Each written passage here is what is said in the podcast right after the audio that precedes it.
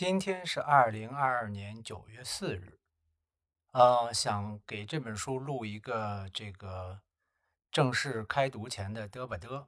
呃，结果恰好碰见今天在我住的这个地方是暴雨大作，甚至还有点冰雹。如果有点杂音，大家就海涵一下。我自己呢不是经济学专业的，虽然读 MBA 的时候也粗略的学习过宏观和微观的经济学，可悲的是。每当教授讲到数学公式的时候，我就会魂飞天外。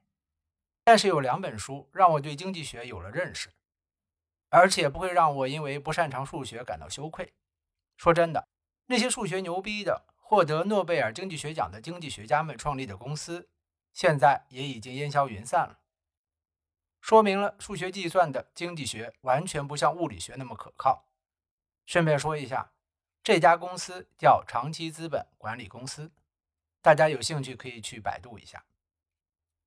我说的这两本书分别是倡导自由意志的米尔顿·弗里德曼的《自由选择》和维也纳经济学派的亨利·黑兹利特的《一刻经济学》。这两本书在喜马拉雅都有了，大家可以搜索选择收听一下。后来无意之中呢，我发现了接下来我要分享给大家的，这才是经济学的思维方式。这本书的作者是托马斯·索维尔，他是一名黑人经济学家，一九三零年六月三十日出生。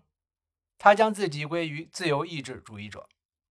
可以说跟弗里德曼有共同的信念和主张。如果大家读过或听过弗里德曼的《自由意志》，而且觉得醍醐灌顶、心有戚戚焉，那么这本《这才是经济学的思维方式》也会让你有同样的感觉，同样也会让你受益匪浅。